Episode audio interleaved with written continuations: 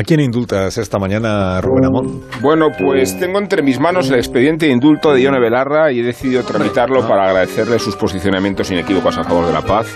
No puedo estar más de acuerdo con la ministra. Donde esté la paz, que se quite la guerra. Donde esté el amor, que se quite el odio. Donde esté la justicia, que se quite el comunismo y donde esté la luz que se quite Vox.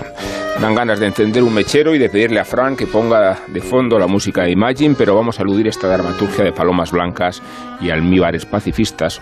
Ojalá provinieran del candor y del infantilismo. El problema es que vienen del cinismo y del colaboracionismo.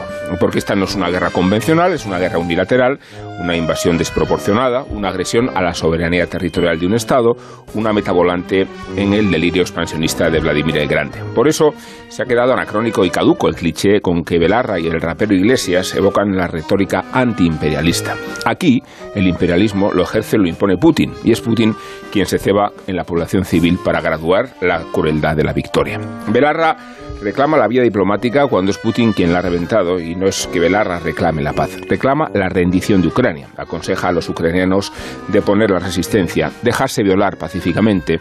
Esa es la paz, la paz de los sepulcros. Y el argumento sensiblero y temerario, la paz, el pacifismo, que Belarra quiere inducir este 8M, lo decía Antonio, para manipular la movilización del feminismo y convertirlo en la gran coral de su demagogia.